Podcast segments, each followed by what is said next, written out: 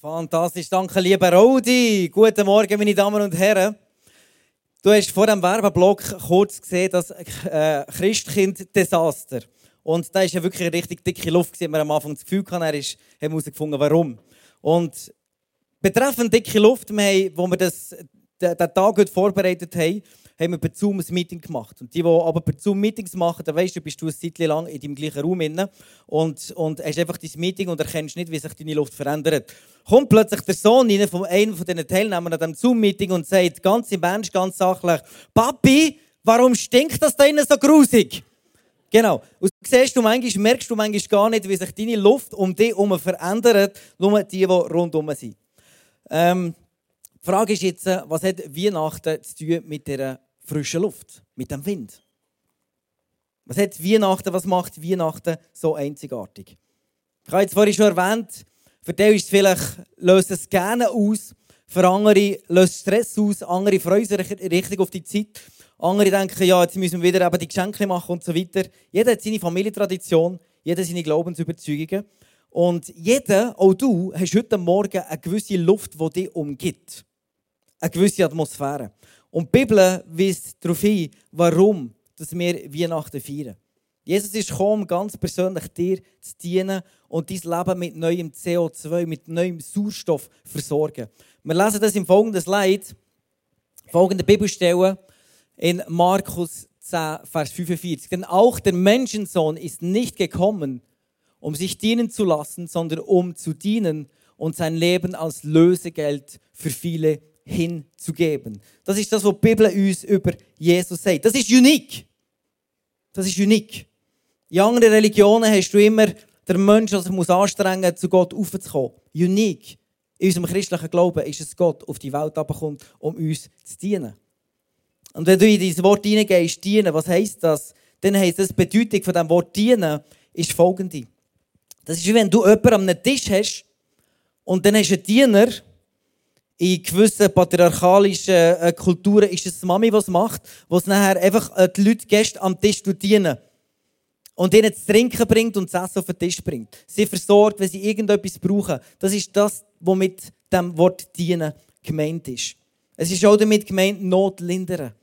Also Jesus ist gekommen, um deine Not, dort wo du heute Morgen eine Not hast, die zu lindern dir zu begegnen. Deinen ganz praktischen, alltäglichen Bedürfnissen. Sei es ein neues Auto, ein neues, ein neues, vielleicht der Motor kaputt gegangen ist, ein neues Haus. Vielleicht ganz praktisch, dass wieder Gesundheit reinkommt. Jesus ist gekommen, um Not zu lindern, deinen Bedürfnissen entgegenzukommen.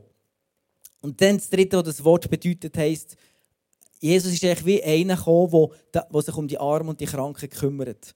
Also er ist nicht nur einfach der, der am Tisch ist, sondern er hat sich auch noch um die, äh, um, um die, um die ähm, Armen und die Kranken gekümmert. Eigentlich kann man sagen, Jesus war ein, ein richtig guter Sozialarbeiter, oder? Ist heutzutage voll trendy. Ein richtig guter Sozialarbeiter. Aber er ist nicht nur das, liebe Gäste und Zuschauer, er war nicht nur ein guter Sozialarbeiter. Ähm, wenn wir vorhin das Sketch reingeschaut von diesem Geschenkstress, finden wir heraus, dass wir vielleicht manchmal, dass vielleicht du manchmal in deinem Alltag businessmäßig unterwegs bist. Und die Geschenke, das ist ja symbolisch. Steht das für etwas, wo du täglich nachgehst? Etwas, wo du vielleicht dich um Leute kümmerst. Du kümmerst dich um Leute, um, um, um, um deine Familie, um deine Kinder und so weiter. Und du hast immer wieder den Stress, immer wieder am Gehen. Du bist immer wieder am Gehen. Aber Jesus ist nicht gekommen, um das Business in erster Linie aufzubauen und selber Profit zu ziehen. Jesus ist gekommen, um sich um die Menschen zu kümmern, um dich zu kümmern, bevor du wieder geben kannst. Genau dort, wo du vielleicht Schwächen hast, wo du krank bist, wo du nicht versöhnt bist mit anderen Menschen.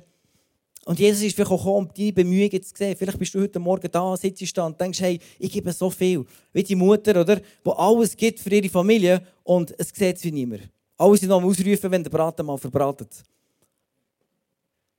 Aber Jesus ist gekommen, um zu sehen, was du tust. Und er hat das Auge auf dich. Er ist der Elroy, der, der sieht, der dich sieht und der dir auch einen Lohn gibt für alles, was du tust. Jesus ist vielleicht gekommen, vielleicht denkst du heute ja alles blenden. Aber Jesus ist gekommen, um dir wieder einen neuen Sinn zu geben in deinen Tätigkeiten. Als Mutter, in deinen Tätigkeiten, als Geschäftsmann, als, als Angestellter, als eine Person, die irgendwo in der Welt draußen ist. Jesus ist gekommen, um dir vielleicht eine ganz neue Bedeutung zu geben an dem, was du tust. Einen ganz neuen Sinn. Jesus ist als erstes an deinem Herz interessiert und dann an deinen Taten. Er will die Atmosphäre, die bei dir um dich herum ist, will er verändern. Ich bin die Woche bin ich im Burger King mit meiner, mit meiner Familie, sind wir Sandwich gegessen. Sogenannter Sandwich-Mann. Amen. Amen. Und dann, äh, genau, kommen wir zur Kasse her und dann ist die Frau dort hinter der Kasse und ich merke, wow, das ist eine ganz dicke Luft dort hinter. Und, ähm, die war so gestresst. Gewesen. Und dann gehen wir an Platz, nehmen wir unsere Sandwich und genießen die wunderbaren, gesunden Sandwich. Und ähm, währenddem schaue ich so im Winkel von meinen Augen schaue ich so über und ich merke, die ist irgendwie so angespannt. Und dann am Schluss, ähm, wir haben schon, von mir langsam Musik zu ihr her und sage, junge Dame, ich habe eine Frage. Bei mir passiert es manchmal, dass ich einen Eindruck habe und dann gebe ich dann dieser Person weiter. Kann es sein, dass du mit Groll ein Problem hast? Ja. Und dann frage ich sie weiter, ja, kann es sein, dass Vergebung bei dir ein grosses Thema ist und dass du dort nicht hinwegkommst? Dann sagt sie, wer bist du, was machst du, was willst du? Ja, das stimmt. Das ist wie klar gekommen, dass ich jetzt plötzlich so einen Gedanken für sie. Und dann habe ich ihr gesagt, hey, schau, Vergebung ist das, was du machen kannst, dass du selber frei bist. Und ich bin überzeugt, ich glaube an Gott. Gott hat mir den Eindruck für dich gegeben und Gott wird etwas in deinem Leben tun. Wenn du Interesse hast, kannst du dich melden. Dann habe ich meine Telefonnummer begangen. Und ich glaube, Gott ist dort, wo du bist, dort, wo du die dicke Luft hast. Dort wünscht sich Gott nicht mehr, als dort eine neue Luft reinzubringen, als ein neues Leben, einen neuen Lebensatem reinzubringen.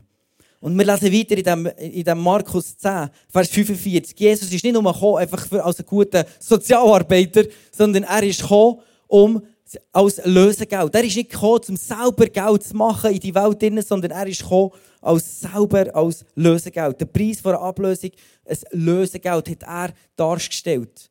Das Lösegeld, das man gibt, normalerweise für einen Sklaven frei zu kaufen, rauszukaufen. Da zahlst du einen Preis. Und Jesus hat diesen Preis gezahlt. An dir und an meiner Stelle. Und als es nicht schon genug unique wäre, dass ein Gott kommt vom Himmel in die Welt hinein, in deine dicke Luft, dort, wo du es drinnen hast, als es nicht schon genug wäre, kommt er und gibt sein Leben. Er gibt das Lösegeld, aber nicht in Form von Geld, sondern in Form von seinem eigenen Leben. Wir lesen, das Wort hat die Bedeutung von der Seele. Also Gott hat seine eigene Seele hat er gegeben, hat er, er, ist, er, ist, er hat dich geopfert für dich, dass du das Leben hast, dass du den Zugang zum Vater im Himmel hast. Dass du darfst neue Luft haben in deinem Leben, wo es plötzlich stickig wird. Und ein Braten von der stinken.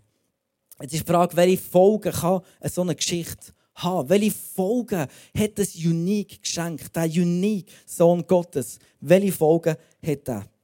Was kann das für eine Situation oder wie kann das eine Situation komplett verändern? Und aus einer wahren Geschichte fahren wir, wie zwölf Armeen sich vereinen, die vorher gegenübergestanden sind und gemeinsam Unique Christmas zu feiern. Du kennst wahrscheinlich die Geschichte vom Weihnachtsfrieden.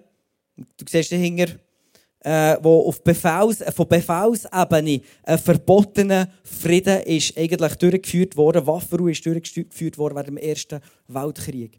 Am 24. Dezember 2014. Äh, 1914. Und dort kommen plötzlich zwei Armeen, die vorher sich gegenübergestanden sind, kommen und haben dort ein Fest zusammen. Die feiern dort in diesem Moment einen Gottesdienst. Was passiert, wenn der Unique Christmas, wenn der Unique Jesus in die Welt hineinkommt, dann plötzlich, wo Streit ist, wo Krieg ist, wird plötzlich eine Einheit. Und die schaffen es, die, die plötzlich vorher noch aufeinander geschossen haben, schaffen es, plötzlich in diesem Moment Frieden zu stiften. Und sich an den Jesus zu erinnern. Soldaten von Gordon Highlanders, von den Engländern, sie in diesem Moment haben sie, das ist so passiert, sie in die 80 Meter, in das No Man's Land von 80 Meter Distanz ungefähr, wo man einfach alle die Toten hat liegen wo man einfach wild durcheinander geschossen hat, dort haben sie sie holen Und kurze Zeit später hat man zusammen einen Gottesdienst gefeiert. Der Psalm 23, der Herr ist mein Hirte, ist dort vorgelesen worden. Zuerst auf Englisch, auf Englisch von einem Regimentspfarrer und dann auf Deutsch vom englischen Student, der wahrscheinlich Deutsch gelernt hat. Und wir haben Psalm 23 gelesen. Der Herr ist mein Hirte, mir wird nichts mangeln. Und der Lieutenant Pelham Byrne schreibt in seinem Tagebuch hin, die Deutschen standen auf der einen Seite zusammen, die Engländer auf der anderen. Die Offiziere standen in der vordersten Reihe, jeder hatte seine Kopfbedeckung abgenommen. Der Schutz, in dem Sinn, der Schutz von den Kopf geschützt, aber sie haben sich verletzlich gemacht. Und sie den Helm ablegen von der Tatsache, dass Jesus in die Welt gekommen ist. Und sie haben sich äh, besonnen, was Jesus an Weihnachten gemacht hat. Jeder hat seine Kopfbedeckung abgenommen. Ja, ich glaube, dies war ein Anblick, sagte Paul Herburn, den man nie wieder sehen wird. Unique. Das ist die Kraft von Weihnachten, die wir sehen. Das hat er in seinem Tagebuch eingeschrieben, im 1914. Und wenn du noch nicht vereint bist um die Unique Christmas, wenn du noch nicht vereint bist mit dem Gott, wenn du noch nicht, wenn du immer im Krieg bist mit dem Gott im Himmel oder mit anderen Menschen oder vielleicht mit dir selber, wenn du dein Wohnzimmer gegen außen richtig lässt, noch gut aussehen, wie wir das vorher, das, das Wohnzimmer hier gesehen haben, wenn das bei deinem Leben vielleicht gegen außen ganz gut aussieht, aber drinnen, wenn wir ehrlich sind, wenn wir vom Zoomen wegkommen und wirklich in deine Wohnung kommen und wenn es dort stinkt, dann lade ich dich heute Morgen ein. Im Sinne von unserem Jahresmotto auf MySF Bern, Expecting the Wind, mit mir das folgende Gebet sprechen. Ein Gebet, das eigentlich dichterisch ist vom Theologen Edwin Hatch. Und er hat es geschrieben und das drückt eigentlich etwas aus von, dieser, von diesen vielen Facetten vom Heiligen Geist. Und wenn du sagst, hey, in meinem Zimmer gibt es immer noch den Gestank, in meinem Zimmer brauche ich wieder mal neue Luft, in meinem Leben brauche ich wieder mal neue Luft, neues CO2, dann lade ich ein, das Gebet, das folgende Gebet mit mir zu sprechen. Du kannst die Augen zumachen, kannst es offen behalten, aber lass uns in diesem Moment unsere Herzen für Gott öffnen, für seinen Wind. Geist, Wind, woher kommst du? Wohin gehst du? Du machst uns frei, zu kommen, zu gehen an diesem Tag für dieses Leben. Atem Gottes, Geist, Wein, du machst uns trunken, du machst uns mutig. Wir stoßen an, Brüder und Schwestern, an diesem Tag für dieses Leben.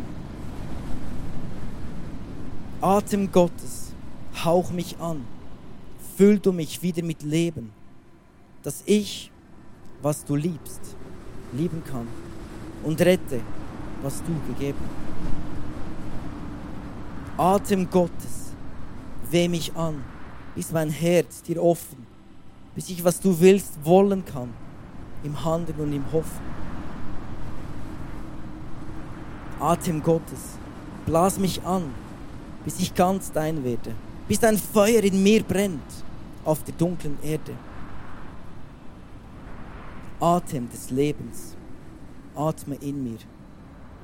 Lehr mich, die Luft zu teilen, wie das Wasser, wie das Brot. Komm, die Erde zu heilen.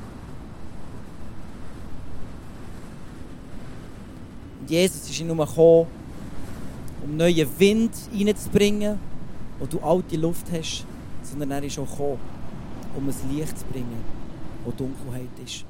Und du bist eingeladen, im nächsten Song aufzustehen und das mitsingen, so laut du kannst.